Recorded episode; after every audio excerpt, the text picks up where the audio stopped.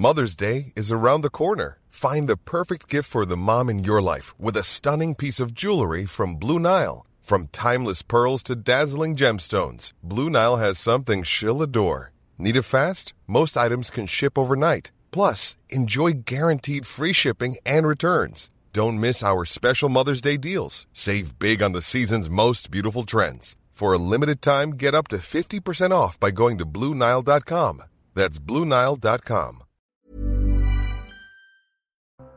Véronique Jacquier, Gilles-William Goldnadel, Paul Melun, Louis de Ragnel et Johan Ouzaï. On va évidemment revenir sur la cérémonie d'hommage ce matin aux Invalides, mais on va commencer par l'information qui est tombée il y a quelques minutes. Johan Ouzaï, je ne vous félicite pas.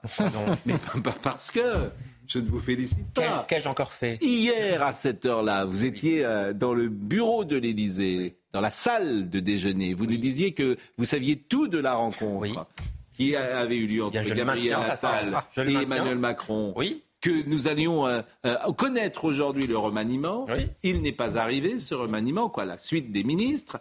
Et M. Bayrou, euh, visiblement, est définitivement écarté, Voilà. puisqu'il a e- expliqué qu'il ne, c'est une crise majeure, la première peut-être depuis fort longtemps, puisqu'il dit ne pas se reconnaître dans cette majorité et il n'entrera pas au gouvernement. C'est précisément ce Et que vous je ne nous disais l'a- hier, me semble-t-il. Je vous expliquais que lors de ce déjeuner, Il nous a dit ça J'ai pas entendu ça vous, comme vous ça. faites preuve de beaucoup de mauvaise foi ce soir, cher Pascal. Je ne sais pas ce qui vous arrive. Je vous disais précisément qu'hier, lors de ce déjeuner entre Emmanuel Macron et Gabriel Attal, ce qui coinçait, c'était le cas de François Bayrou, parce que il avait des exigences d'abord extrêmement importantes. Il voulait le ministère de l'Éducation nationale et être numéro 2 du gouvernement. C'était cela ou rien. Évidemment, pour Gabriel Attal, ça n'était pas acceptable parce que ça aurait fait de François Bayrou une sorte de vice-premier ministre. Évidemment. Voilà. Donc, Donc qu'est-ce qu'il a dit ce soir à l'AFP? Il a fait une Alors, déclaration, M. Bayrou, à Absolument. l'AFP. On on a l'habitude des coups de colère de François Bayrou, il en a régulièrement.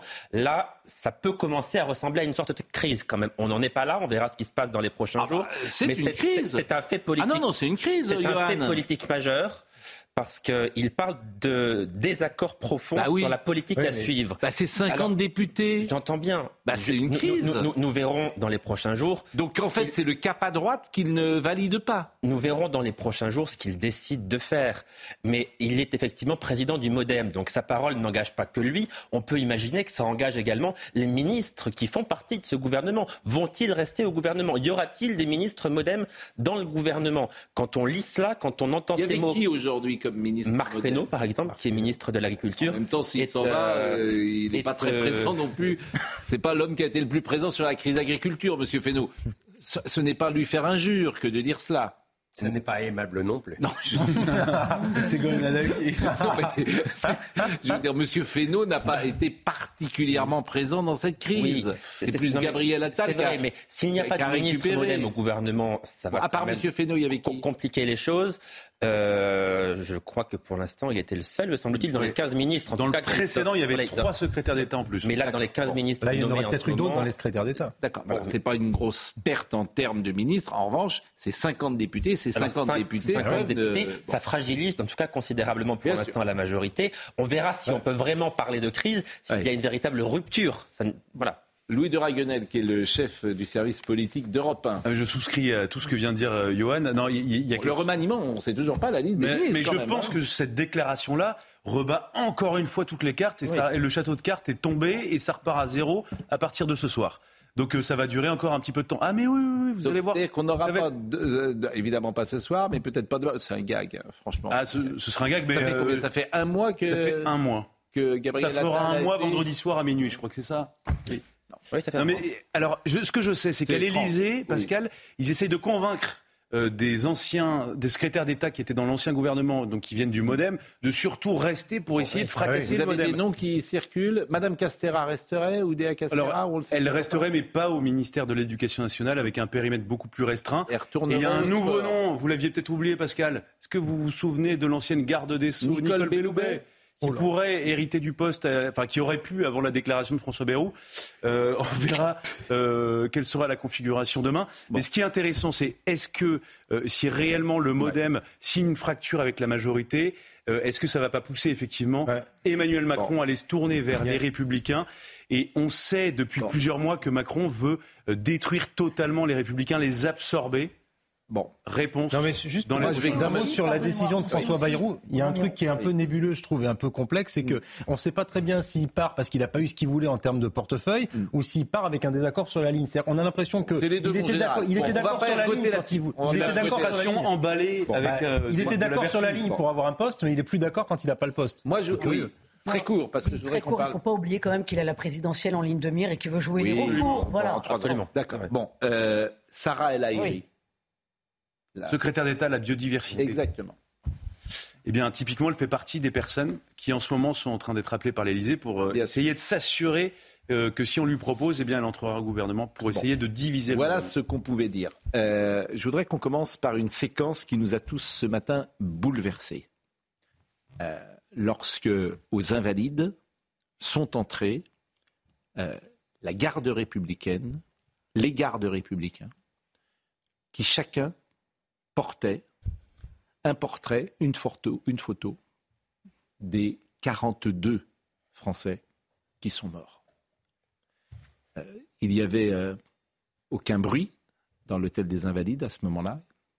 Il y avait un silence et il n'y avait que le bruit du tambour et ces portraits et ces gardes républicains qui entraient. Euh, on rediffusera d'ailleurs toute la cérémonie ce soir, entre 22h et 22h30, entièrement, avec euh, Olivier Benkemoun, juste après Olivier Benkemoun. Je voulais simplement que, ce qui nous permettra d'ailleurs euh, d'avoir quelques minutes de recueillement, d'écouter, de regarder ces images.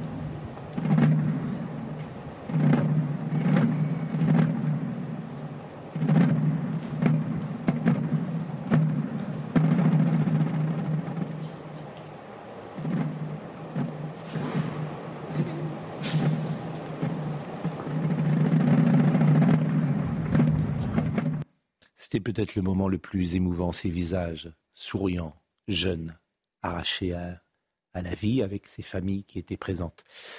La cérémonie avec Mathieu Devez.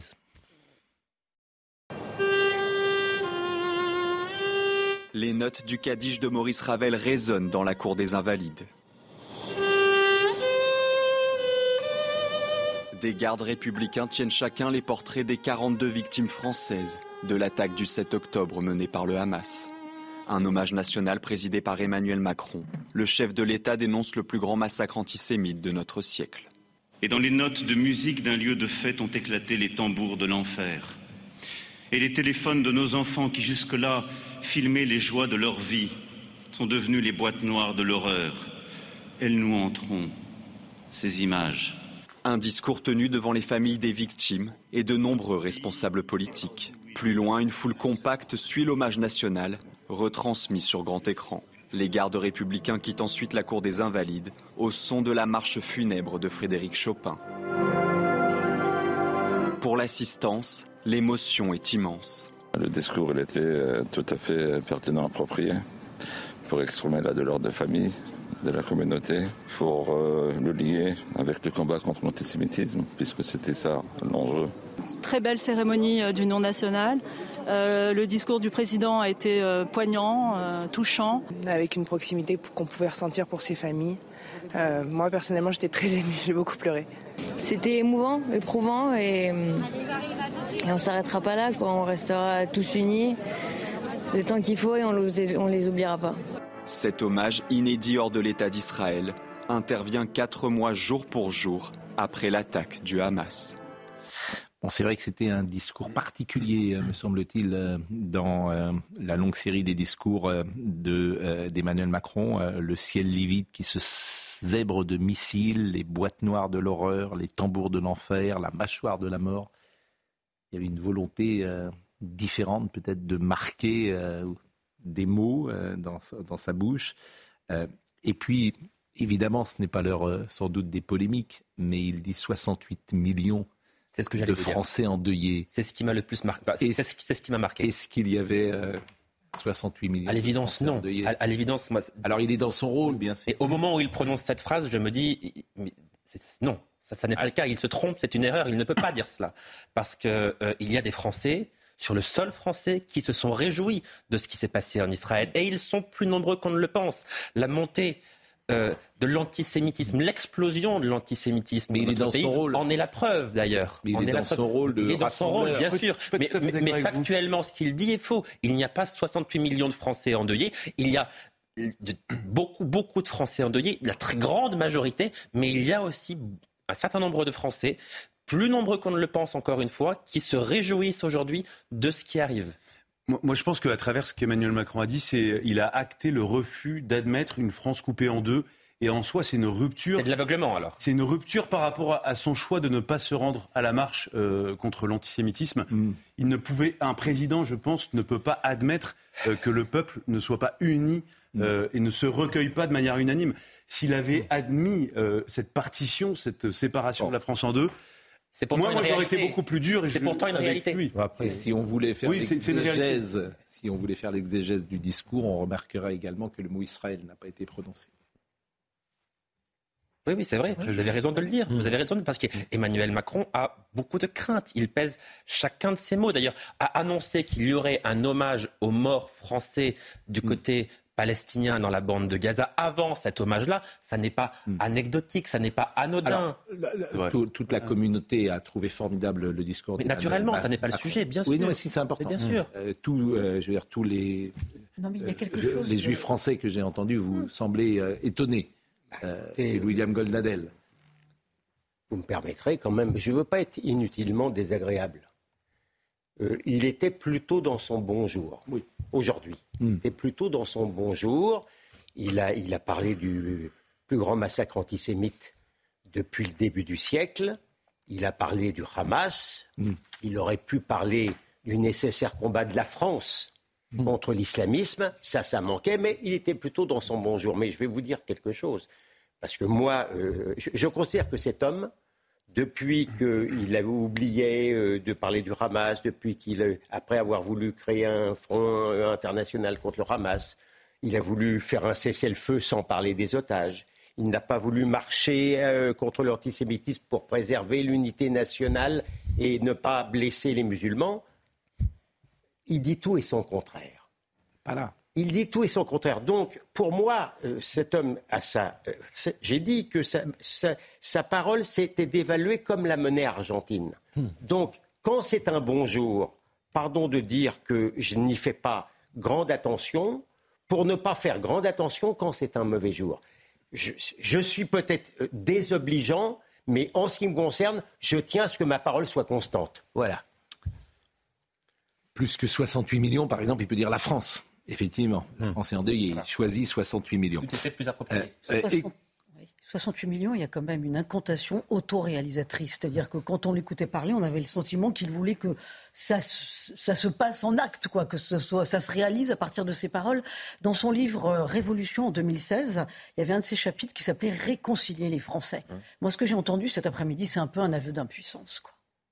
Je suis dur, je sais. Bah, c'est pas dur, c'est que les... ce qui est important quand même, c'est que les Juifs français euh, ont trouvé euh, que le président Macron avait dit des mots. Oui. Et même les non-juifs. et même les non-juifs. Voilà, mais vous, les, Français. Vous ne pouvez pas dire autre chose, mais c'était une incantation. Enfin, ça n'était pas non plus. J'ai eu, j'ai eu euh, Elliot Deval qui me demande de vous le dire d'ailleurs, parce qu'il y est allé non pas comme un journaliste, mais comme un simple kidam. Terrorisme, antisémitisme, barbarie, Bataclan, Hamas les mots ont été prononcés. Moi, je les ai notés. Je les répète. Terrorisme, ça a été prononcé. Antisémitisme, ça a été prononcé. Barbarie, ça a été prononcé. C'est la moindre des choses, quand même. oui, j'entends bien, mais c'est bon, c'est important. Ni, ni islamisme, ni Israël. Non, mais non, mais donc c'est.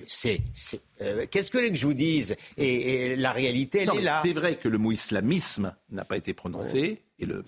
C'est vrai. Et, j'aurais aimé, encore une fois, qu'il engage la France dans Écoutons Xavier Bertrand, Manuel Valls et François Bayrou qui se sont exprimés euh, à, à l'issue du discours. C'est très important pour les familles, pour tous nos compatriotes de confession juive et puis euh, pour toute la communauté nationale. Et puis c'était aussi un, message qui est adressé à, tous ceux qui n'ont pas compris que ce qui s'est passé ne concerne pas seulement Israël, et que la France se tient debout et que la France euh, combattra l'antisémitisme partout et tout le temps. C'est très important cet hommage, vraiment très important. Je crois que c'est bien que la France se souvienne d'eux, exprime leur solidarité à, leur égard, soit, soit présente. Euh, pour eux, parce que nous ne pouvons pas les oublier. Ce sont des compatriotes qui ont été euh, massacrés, assassinés, enlevés par une organisation terroriste. Je trouvais ça euh, très émouvant et très significatif, parce que ce qui s'est passé là, tout le monde voit bien, ce n'est pas un acte de guerre, c'est un acte de, de volonté de créer l'horreur et de volonté de créer euh, pas de tuer, de profaner. Puis il y avait beaucoup de personnalités. Je pense à Jean-Claude Darmon, que j'ai eu d'ailleurs euh, euh, sur Europe 1 à la fin de la cérémonie. Puis Patrick Bruel était là. Je vous propose de l'écouter. C'est important, tout simplement important. Un moment d'union nationale Voilà. Quand la République est en danger, tout le monde doit se lever. Vous comprenez les polémiques sur certains, la présence de certains députés? On a vu les Émeric Caron arriver sous les limites. Euh, Chacun agit avec sa conscience. Et vous les comprenez, vous? C'est pas à moi d'en juger. Chacun agit avec sa conscience. Vous avez compris qu'on va maintenant aborder le chapitre euh, La France insoumise, bien sûr, euh, libérer les otages. D'ailleurs, il y avait un certain nombre de personnes qui étaient là hier, euh, ce matin, libérer les otages, vous les entendrez. Et ces mêmes personnes, lorsqu'elles ont vu euh, arriver euh, les députés de la France insoumise, notamment M. Émeric Caron, elles ont été assez virulentes sur leur présence. il y avait un dessin ce matin qui résumait assez bien cela, le dessin de Plantu où tout est dit, comme toujours, avec son intelligence et son talent. Hamas, Hamas, mmh. qui... sont des bandeaux sur les fronts de Manuel Bompard et de Madame Panot comment ça, on n'est pas les bienvenus. Mais je parle souvent de radicalisation ces derniers temps dans le monde politique, mais également dans le monde journaliste. J'ai libération. Je vous assure, ces gens-là arrivent encore à m'étonner. Et, je le dis vraiment sans ironie. Libération aujourd'hui. Euh, climat l'après-ski. C'est la une. Pas un mot à la une de la cérémonie de ce matin. Mais plus incroyablement, dans ce journal qui fait euh, ce matin 27 pages, 28 pages, pas une ligne, pas une ligne sur 42 morts français à qui on rend hommage. Par contre, il y a un article sur Gaza. Pas une ligne sur 42 Français morts. Ils ont choisi leur camp. Je suis sidéré. Je vous assure, Libération arrive encore à m'étonner. Je ne peux pas vous dire autre chose. quand, j'ai découvert ça euh, ce matin, je pensais la une, j'avais écouté euh, La une euh, sur l'après-ski, quoi. mais la comme s'il y avait. bon, alors l'humanité d'ailleurs était sur la même euh, ligne. l'humanité, pareil, mm. pas une ligne dans l'humanité, pas une ligne. Et la presse quotidienne régionale, parfois également. Et je vois un clivage se mettre en place, effectivement, euh, dans les rédactions, pas que dans les rédactions, mais, c'est incroyable. Je vous assure, c'est incroyable au sens vous avez premier du terme. Mais parce que cette gauche-là, si vous voulez, conçoit le passage sous silence euh, de la misère et de, la mort pour le peuple juif et pour Israël comme une forme de gage donné à l'islam politique et par extension même aux musulmans, ce qui est une folie intellectuelle, ce qui est une espèce de folie, si vous voulez, dans le rapport que l'on a, même à l'image que se font ces gens-là des populations musulmanes en Europe. C'est-à-dire que pour eux, ils se disent effectivement nous sommes du côté de Gaza, donc ils font un continuum avec Gaza. Les musulmans et le Hamas, ce sont eux finalement les racistes ou les xénophobes. Vous dire, et, ils sont dans le refus de la condamnation des agressions du Hamas. Le monde ce soir n'en a pas la une du monde, vous allez voir. Hmm. Ce que je veux vous dire, c'est que nos confrères, lorsque Geoffroy Lejeune est arrivé au journal du dimanche, tous nos confrères ont parlé de l'arrivée de Geoffroy Lejeune et lui ont fait des procès d'intention. Que je sache, le journal du dimanche n'est pas devenu euh, le journal qu'ils imaginaient qu'il devienne. Bon, qu'il, oui, qu'il devienne. Euh, est-ce que quelqu'un, est-ce que nos confrères parleront de ça? Est-ce que nos confrères souligneront, parleront de leurs confrères et de ce qu'a fait Libération? Non. Non, personne n'en parle. Moi, moi, je vous Ce gêne, c'est que vous parliez de confrères. Non mais. Bah oui, ce sont pas des. Bah non. Non. Ah bah ce ne sont plus. Non mais à partir. Non mais attendez. Quand Bah, vous je avez- prends- Non mais je prends l'exemple de Geoffroy Lejeune. Oui, oui. Normalement, on est- la confraternité veut qu'on se soutienne. Non, non mais- non, mais- Oui, bien sûr. Bon, Voilà. En tout cas, ce qui est sûr, c'est que des émissions euh, qui se moquent régulièrement euh, de certaines choses ou qui instrumentalisent parfois certaines euh, polémiques ne diront rien euh, sur euh, Libération ce soir. je- Allez-y. Moi, je vous rejoins. Et après, dans- ça sera la pause. Je vous rejoins dans votre étonnement, parce que on, on sait bien, on connaît la- la- le, le tropisme maintenant pro-palestinien, euh, pro-islamiste de, cette presse d'extrême gauche. Mais là, elle qui est en principe assez doloriste, aurait pu même peut-être un peu hypocritement consacrer un petit quelque chose. On voit bien là maintenant qu'elle est fermée totalement à double tour à la douleur juive, à l'instar, par exemple, des féministes qui ne versent pas une larme sur le viol des femmes juives. C'est ça la réalité, et blanche par la même occasion. Il y a là une sorte de verrou idéologique, franchement, qui m'étonne moi-même. Mais moi, je serais euh, Patrick Bruel, je serais Arthur, je serais une personnalité assez. Je refuserais de parler jusqu'à la fin de ma vie à Libération. Oui, bien sûr. Je refuserais de leur parler. Je refuserais de leur parler. La pause, et nous revenons tout de suite. France Insoumise, c'est un débat bien sûr présente ce matin et qui a souillé d'une certaine manière par sa présence cette cérémonie. Voyez le sujet d'Audrey Berthaud. Une arrivée sous les huées et sous les protestations. À l'extérieur de la cour des Invalides, aucune voix dissonante. La France insoumise n'était pas la bienvenue à l'hommage rendu aux victimes françaises du terrorisme. Le public venu y assister était unanime sur le sujet. C'est pas un meeting politique, c'est un espace de recueillement réservé aux familles et aux gens qui soutiennent les familles. Ils n'ont strictement rien à faire là. Ce sont euh, des, des- des antisémites, il faut le dire. Donc on n'a pas compris pourquoi leur, euh, leur présence aujourd'hui est là. Je ne sais pas ce qu'ils vont re- ressentir quand ils vont se présenter ce soir devant une glace.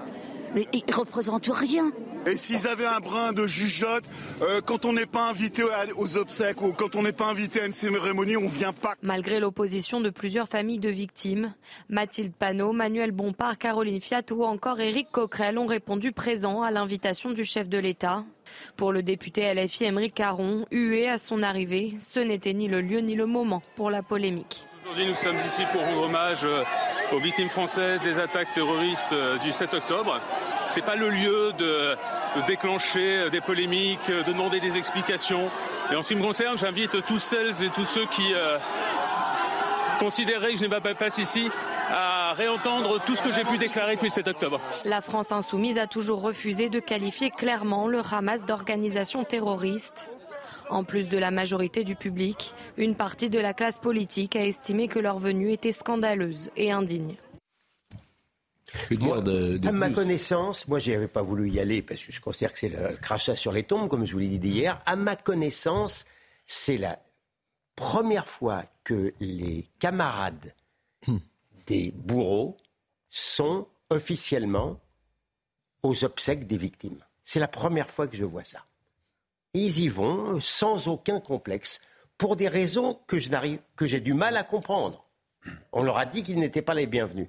Donc c'est une grande première pour moi dans l'histoire de France. hein. Mais hier, Habib, il y a une séquence qui effectivement euh, a été euh, vue par euh, les réseaux sociaux et plus exactement, a sans doute euh, avec un téléphone portable, a été prise. Et on va la voir cette séquence. C'est lorsque M. Meir Habib, qui est le député des Français de l'étranger, de la 8e circonscription, je crois, des Français de l'étranger, est-ce qu'on peut la voir, cette euh, séquence où il euh, échange avec, voilà, il échange avec euh, Manuel Bompard et euh, qui ne le regarde pas d'ailleurs, et il lui dit que sa présence euh, n'est pas, n'est pas convenable ici.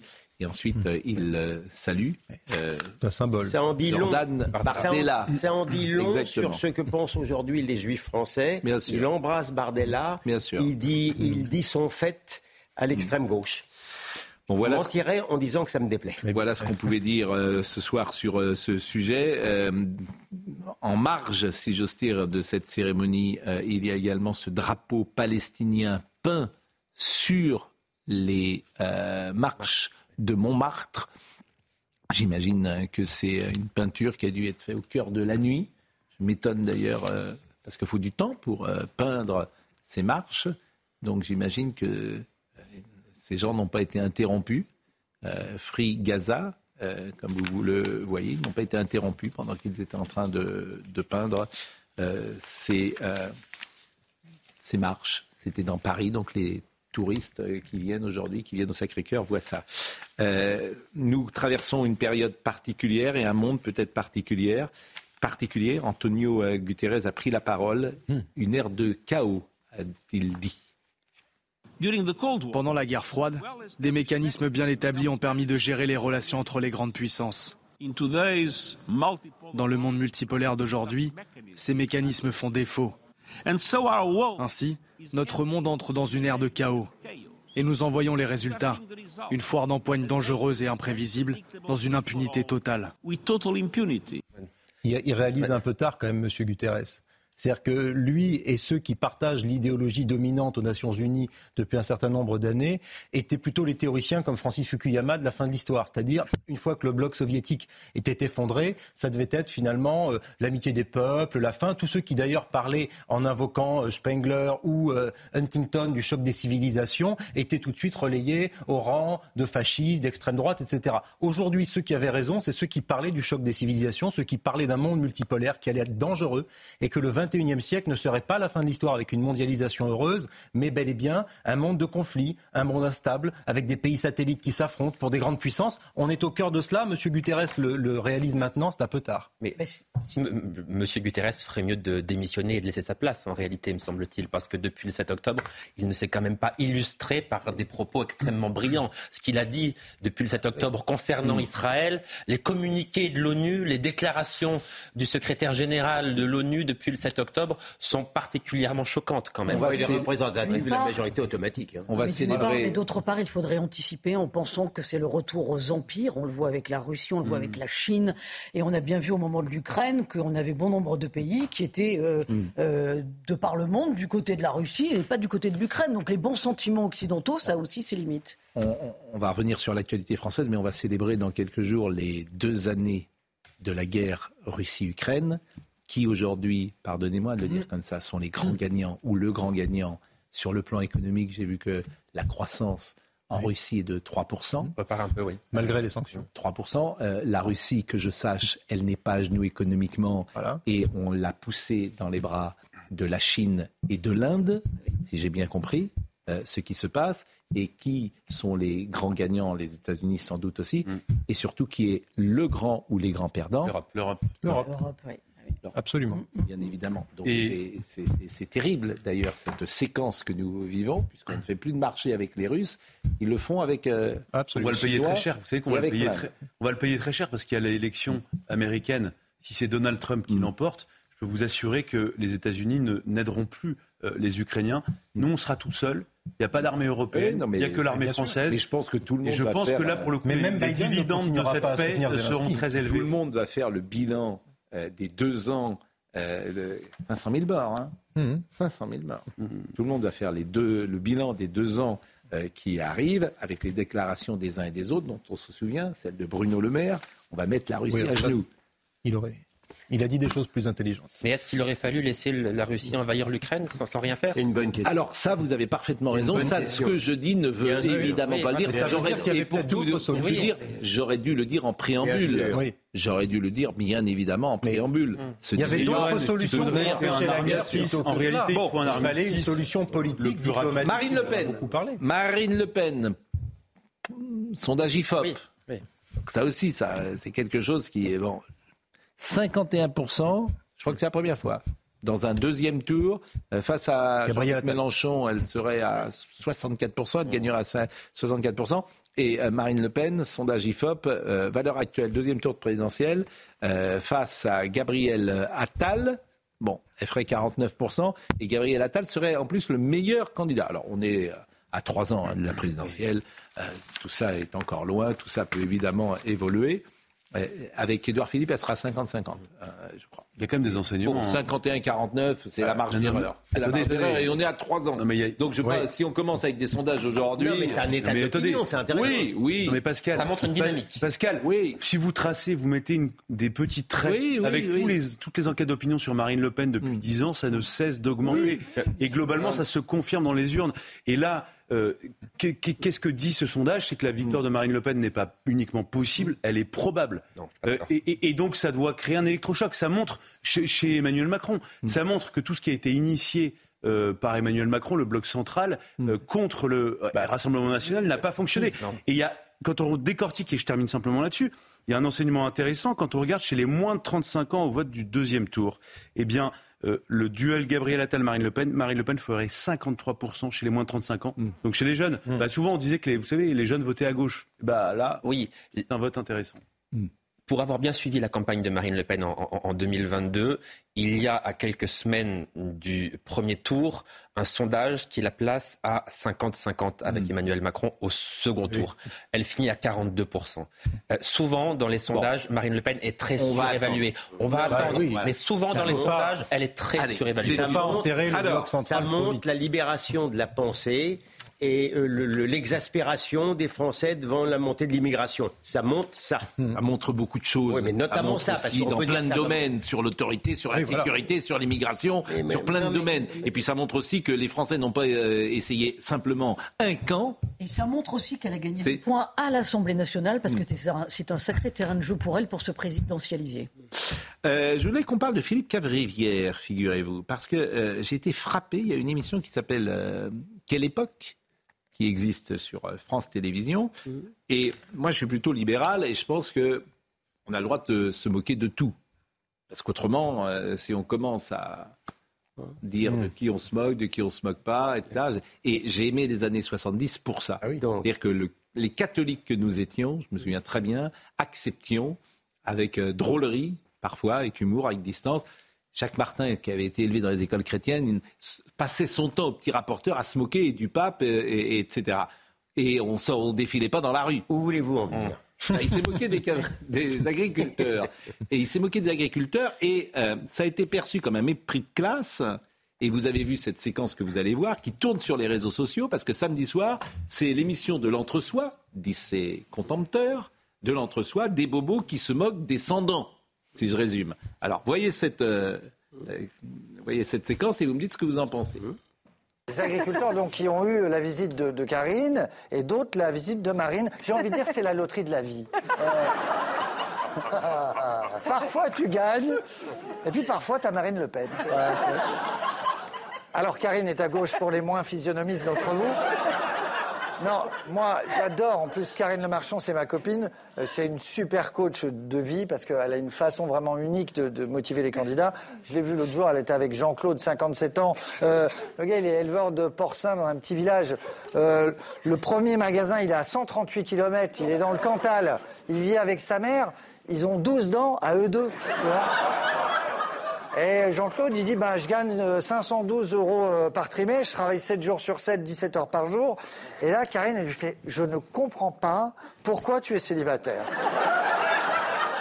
Et elle, dit, mais, mais bien sûr, Jean-Claude, qu'on va te trouver quelqu'un, mais elles vont se battre pour vivre avec toi.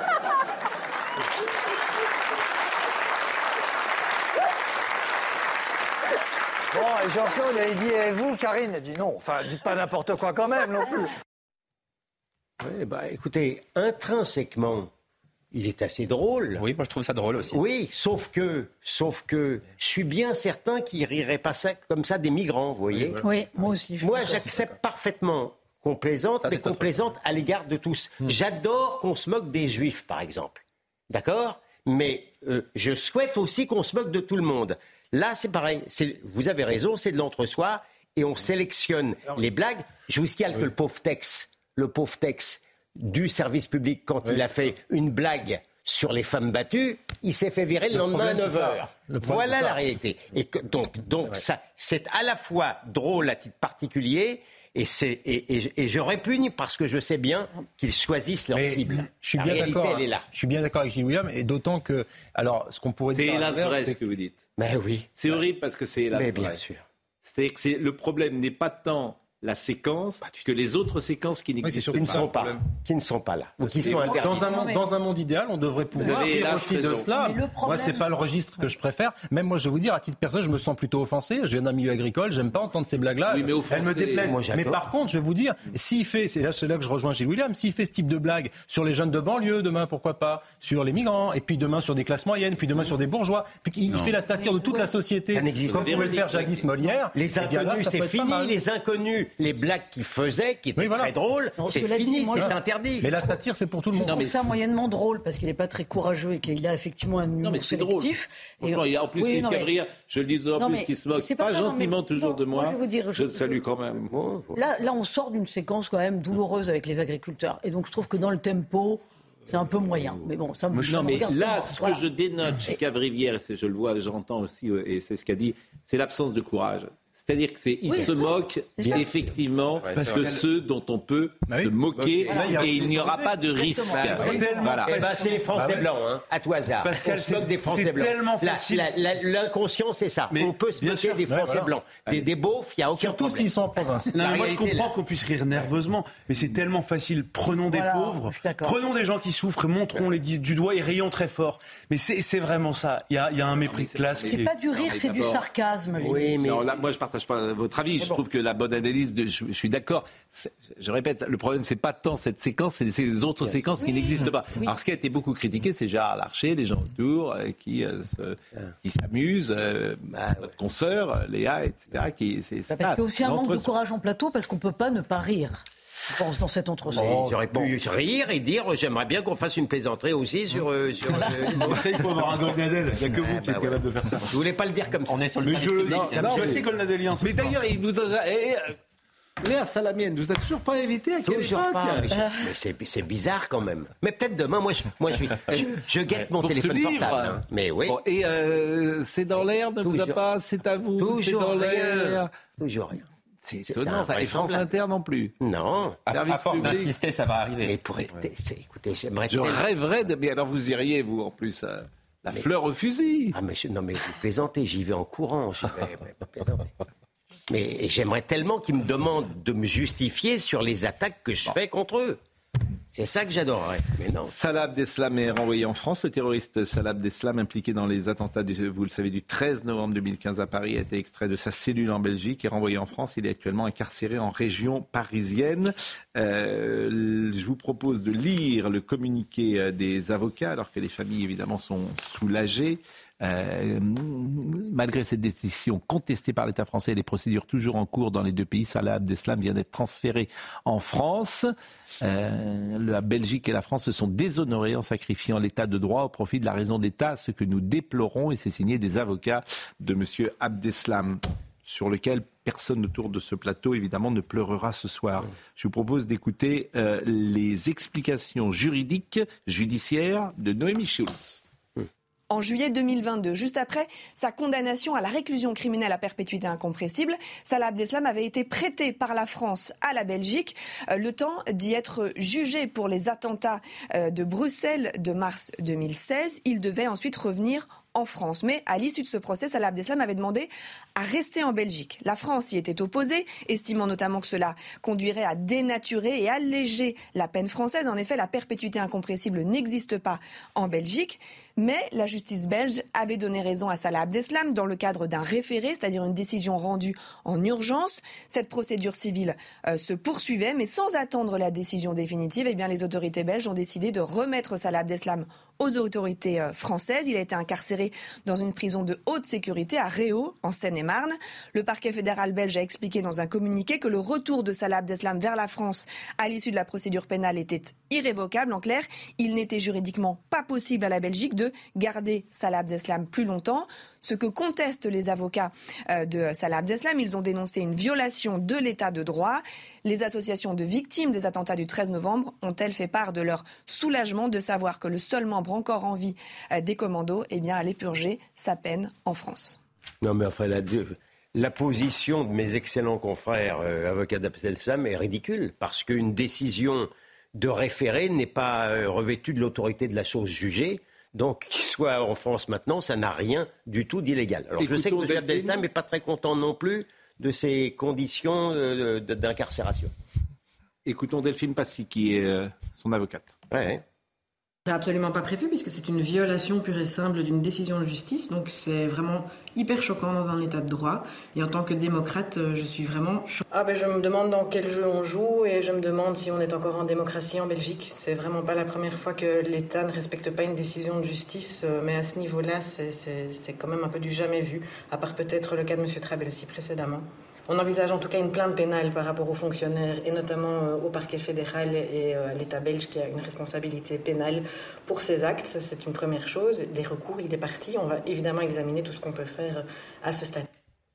Mais non, mais je, vous persiste à dire qu'une décision de référé n'est pas revêtue de l'autorité de la chose jugée. C'est vrai que l'État belge n'est pas, euh, quelquefois, pas respectueux du droit. Il vient, par exemple, de libérer, sans aucune raison, un terroriste iranien condamné pour un diplomate en plus pour avoir tenté d'attenter à Villepinte euh, en France à un, un meeting d'opposants iraniens. Oui, Ils l'ont libéré pour euh, libérer un otage. Tranquille. Et personne n'a protesté, même pas en France, hein, je vous signale. Sachant qu'en France, on paiera les manquements de la justice belge, étant donné qu'avec Schengen, de toute façon, toute décision de justice qui est rendue dans un pays voisin se, se déverse et, et obligatoirement sur notre sol. Bien sûr. Mais le plus cocasse, c'est vraiment l'état de droit. C'est-à-dire que Abdeslam, qui défend l'état de droit, euh, enfin, le droit, il l'a plus que Ah violé dans tous les sens avec ce qu'il a fait. Enfin, euh, d'un point de vue moral, c'est quand même abject.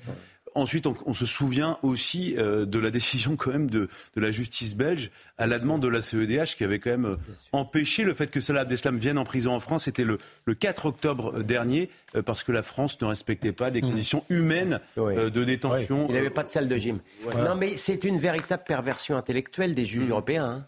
Il faut, faut- faut voir dans quelle situation euh, idéologique on se trouve par rapport à la Cour européenne des droits de l'homme. Voilà. Et Pas quand une- ça n'est pas le Conseil d'État français. Pas une journée sans que les vagues de l'affaire MeToo euh, déferlent sur la France et même euh, ailleurs. Euh, Aujourd'hui, on a appris que euh, Gérard Miller, de, nouveaux, le- de nouvelles voix, euh, rapporte, euh, l'accuse euh, de viol sous hypnose. Une dizaine ou une quinzaine de personnes qui ont témoigné. Euh, et Judith c'est- a pris la parole, elle, puisqu'elle porte plainte depuis de nombreuses semaines. Elle témoigne sur la relation avec le réalisateur Benoît Jacot dans les années 80. À cette époque-là, elle avait 14 ans et le réalisateur euh, 40 ans. Alors, ce qui est intéressant, et à mon avis, c'est la première fois euh, que ce type de cas existe. Voilà une femme qui a donc vécu avec euh, Benoît Jacot, qui est un réalisateur euh, extrêmement euh, connu et important du cinéma français. Elle a une relation avec lui qui dure de nombreuses années.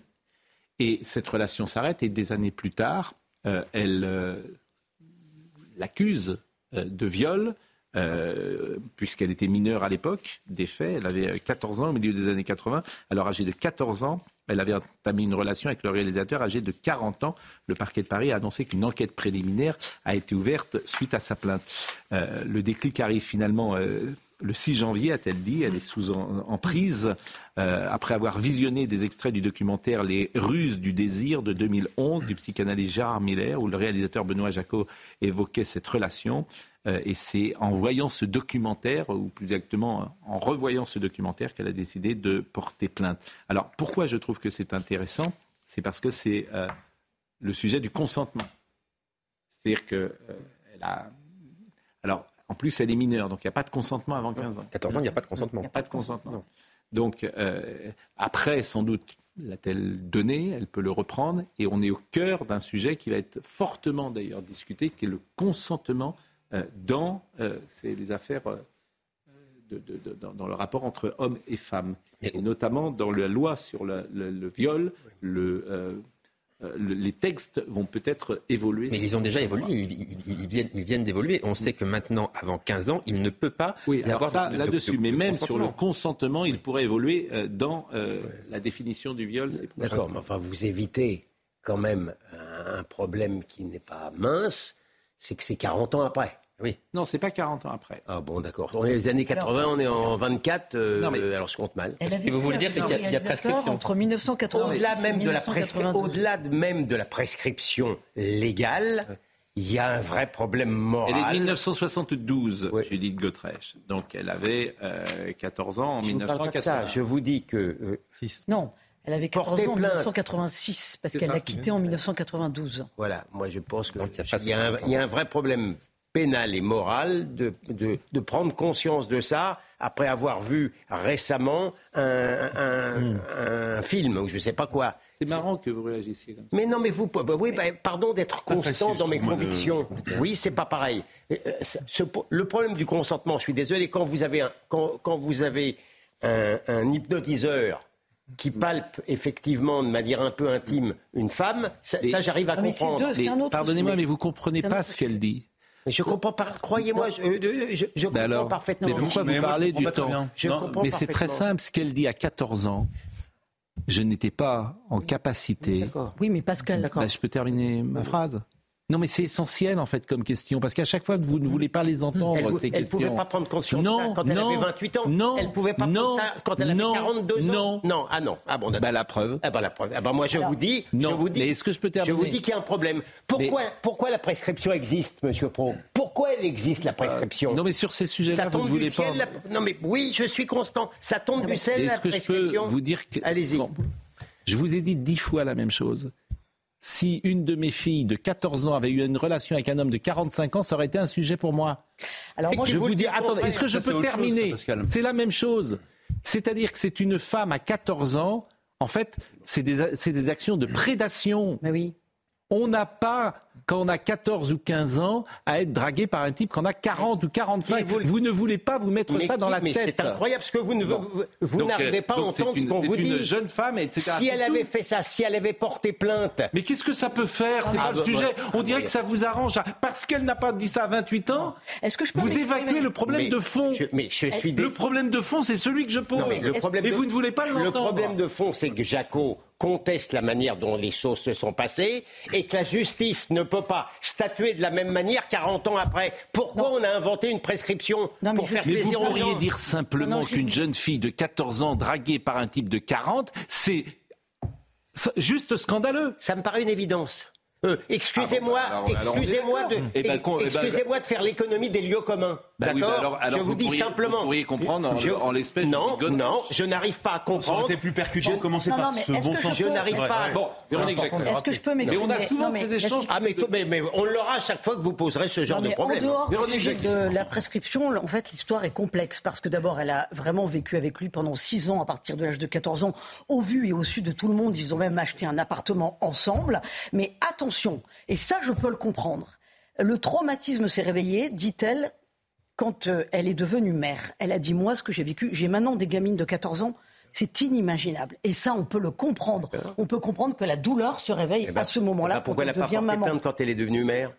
Mais, mais parce que c'est, ça date d'il y a quelques mois, il y a de quelques années. Après, le mais ça- non, non, mais là, je suis émerge à un désolé, moment, euh, William, c'est on peut comprendre qu'elle ait besoin de, de cheminer, on peut comprendre que ça se fasse en plusieurs étapes.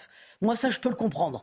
Or, il y a un deuxième sujet, il y a, il y a deux sujets en un. En plus, elle a Il y le- revu quelque chose et elle a Voilà, vu une part de voilà. cynisme Ensuite, dans a- ce Non, mais documentaire ensuite, qui il y a l'a fait deux sujets réagir. en Voilà, un. je- Euh, c'est de- c'est- c'est un jugement sur l'époque libertaire dans laquelle elle a vécu quand elle avait 14 ans, parce que pardonnez-moi, quand vous êtes parent, effectivement, laisser votre gamine vivre avec un type de 40 ans, c'est inimaginable et il y a non-assistance à mineur en danger et à son propre enfant en danger. Et moi, si j'étais cette actrice, je porterais plainte symboliquement contre mes parents, pas contre le réalisateur. C'est plus compliqué que Ah oui. ça. La vie, c'est compliqué. Bien sûr. Bah, c'est inimaginable. Elle a été livrée à un Non, type mais là, de elle peut 40 ans. porter plainte contre les parents. Vous pas comprenez 17 ans, 14 Ça n'a ans. pas de C'est sens. plus compliqué. Mais la vie, Qu'est-ce qui est plus compliqué Non, mais de- la, de- la- la vie, la vie, c'est compliqué. Et je pense Ah, pourtant, je pense pourtant euh, euh, évoquer un sujet simple en disant que ça n'est pas la même chose de porter plainte dans un délai humain que de 40 ans après. Je pardon, mais je pense que c'est. Vous voulez revoir l'interview? On a le temps de revoir euh, Benoît Jacot qui s'était exprimé là-dessus parce qu'il y a une forme effectivement de, de parole un peu dérangeante. Je le demande à Benjamin No. On a Bon, alors faut qu'on rende à l'heure. Donc on en parlera demain matin. On en parlera demain matin, mais, euh, je trouve que c'est. Mais ce que vous dites, que vous dites pas la même femme à 30 et à 40. C'est un avocat qui vous parle. Je vous parle pas. Qu'elle dénonce à la limite, qu'elle dise ce Benoît Jacot c'est un salaud, c'est une chose. Mais porter plainte 40 ans après, c'est un vrai problème juridique et moral. Je, peux vous le dire comme vous, voulez. Les juges, ils vont être là, ils vont entendre un truc qui s'est passé il y a 40 les ans. Jeunes je crois que vous n'avez pas de notion de ce que c'est qu'un procès. je vous le dis franchement. Toutes les jeunes femmes ou les jeunes filles. Et d'ailleurs, il n'y aura pas de procès parce que j'ai prescrit. Voilà. Toutes les jeunes femmes ou les jeunes filles qui, à 13, 14 ou 15 ans, parce qu'elles étaient peut-être d'ailleurs euh, plus matures à leur âge, qui ont eu sans doute une liaison longue avec un homme de 40-45 ans, je pense que quand elles revisitent cette liaison, elles ont le sentiment toutes d'avoir été manipulées. Non mais ah, je, pense, oui, mais ah ça c'est vrai. Bien sûr, bien sûr, et, bien sûr. et c'est là le reproche que je fais à ceux mais qui, qui, je termine. Oui, mais c'est je pense, je vous le dis à chaque fois, un homme de 40 ou 45 ans ne regarde pas une jeune femme de 15 ans. Mais qui vous dit le contraire ben, vous, Mais vous comprenez pas ce que je vous dis. Un petit peu, pardonnez-moi. Là-dessus, je, je, c'est ça l'essentiel. Alors c'est très moral hein, ce que je dis. Hein. Non, mais je très moral. Et en plus, la justice, c'est long. Pardonnez-moi, c'est très moral. Ans, et, et, la justice ne prendra pas cette affaire, mais à supposer par pure hypothèse intellectuelle absurde qu'elle la prenne, on, a, on, aura le verdict encore dans, dans 10 ans ou dans 15 ans. Il a quel âge, Monsieur Jacot 77 ans. D'accord, voilà. J'avoue que j'ai une position très morale. Et... Ouais, ouais. Ah oui, elle est très, très morale. Très moralisatrice. Oui. Pas morale, elle n'est pas morale. je suis moral, vous êtes moralisateur. C'est pas, la même chose. Ah, elle est très, euh, si, c'est très morale. Mais, c'est pas moralisateur, c'est des. Si, c'est moralisateur. Non, mais même, c'est au-delà de la morale. Si. Moi, ça me paraît de la normalité. C'est un nouveau conformisme. Mais c'est pas un nouveau. C'est moralisateur. Franchement, je suis pas. Sur ce sujet-là, c'est la base. Sur ce sujet-là, il n'y a pas plus père la pudeur que monsieur, que monsieur. Comment vous appelez déjà pro voilà. et, vous, et franchement, perdre la pudeur, ah bah, je vous m'appeliez perdre la pudeur. Sur ce sujet Je pense que j'ai envie de protéger les jeunes gens, ah oui. Mais, mais pas moi, mais vous n'avez pas le monopole de ça. Je serai juge, on me défère ça dans un délai humain, je serai plus sévère que vous. C'est la différence. Euh...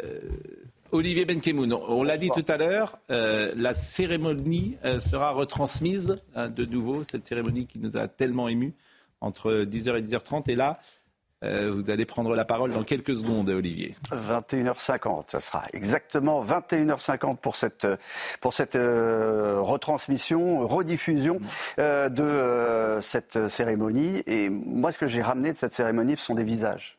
Ils sont derrière moi, hein. ils sont ici. Là, celui et vous Valentin, présent, deux ans, absolument. Et vraiment, j'ai été ému par ça, sur les, les, les, photos. Enfin, vous savez, ça fait quatre mois qu'on cherche à voir ces photos. Cherche, quatre mois qu'on essaye d'avoir les identités de euh, ceux et celles qui sont morts le 7 octobre. Ces Français qui sont morts le 7 octobre, on les a pas. Il y a eu un, un blackout total. Il y avait un... C'est pas pourquoi. D'ailleurs, même pour avoir ces photos, ça a été compliqué. Hein, je vous l'avoue, ce soir, même ce soir. Donc moi, ce soir, ce que je vous amène, ce sont ces photos.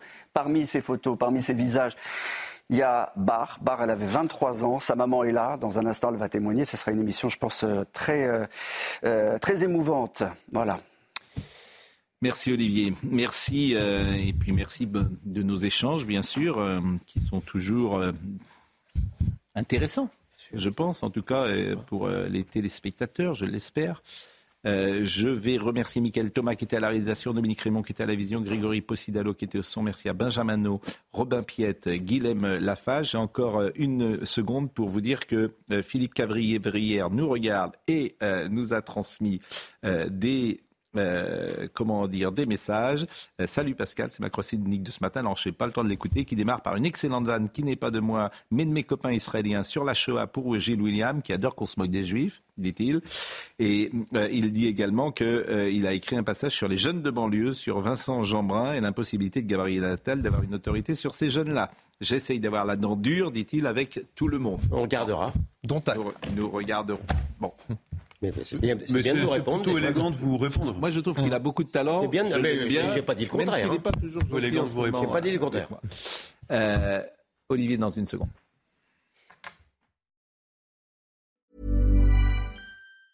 Mom deserves the best, and there's no better place to shop for Mother's Day than Whole Foods Market. They're your destination for unbeatable savings, from premium gifts to show-stopping flowers and irresistible desserts. Start by saving 33% with Prime on all body care and candles. Then get a 15-stem bunch of tulips for just $9.99 each with Prime. Round out Mom's menu with festive rosé, irresistible berry chantilly cake, and more special treats. Come celebrate Mother's Day at Whole Foods Market. Even on a budget, quality is non-negotiable. That's why Quince is the place to score high-end essentials at 50 to 80% less than similar brands. Get your hands on buttery soft cashmere sweaters from just 60 bucks, Italian leather jackets, and so much more.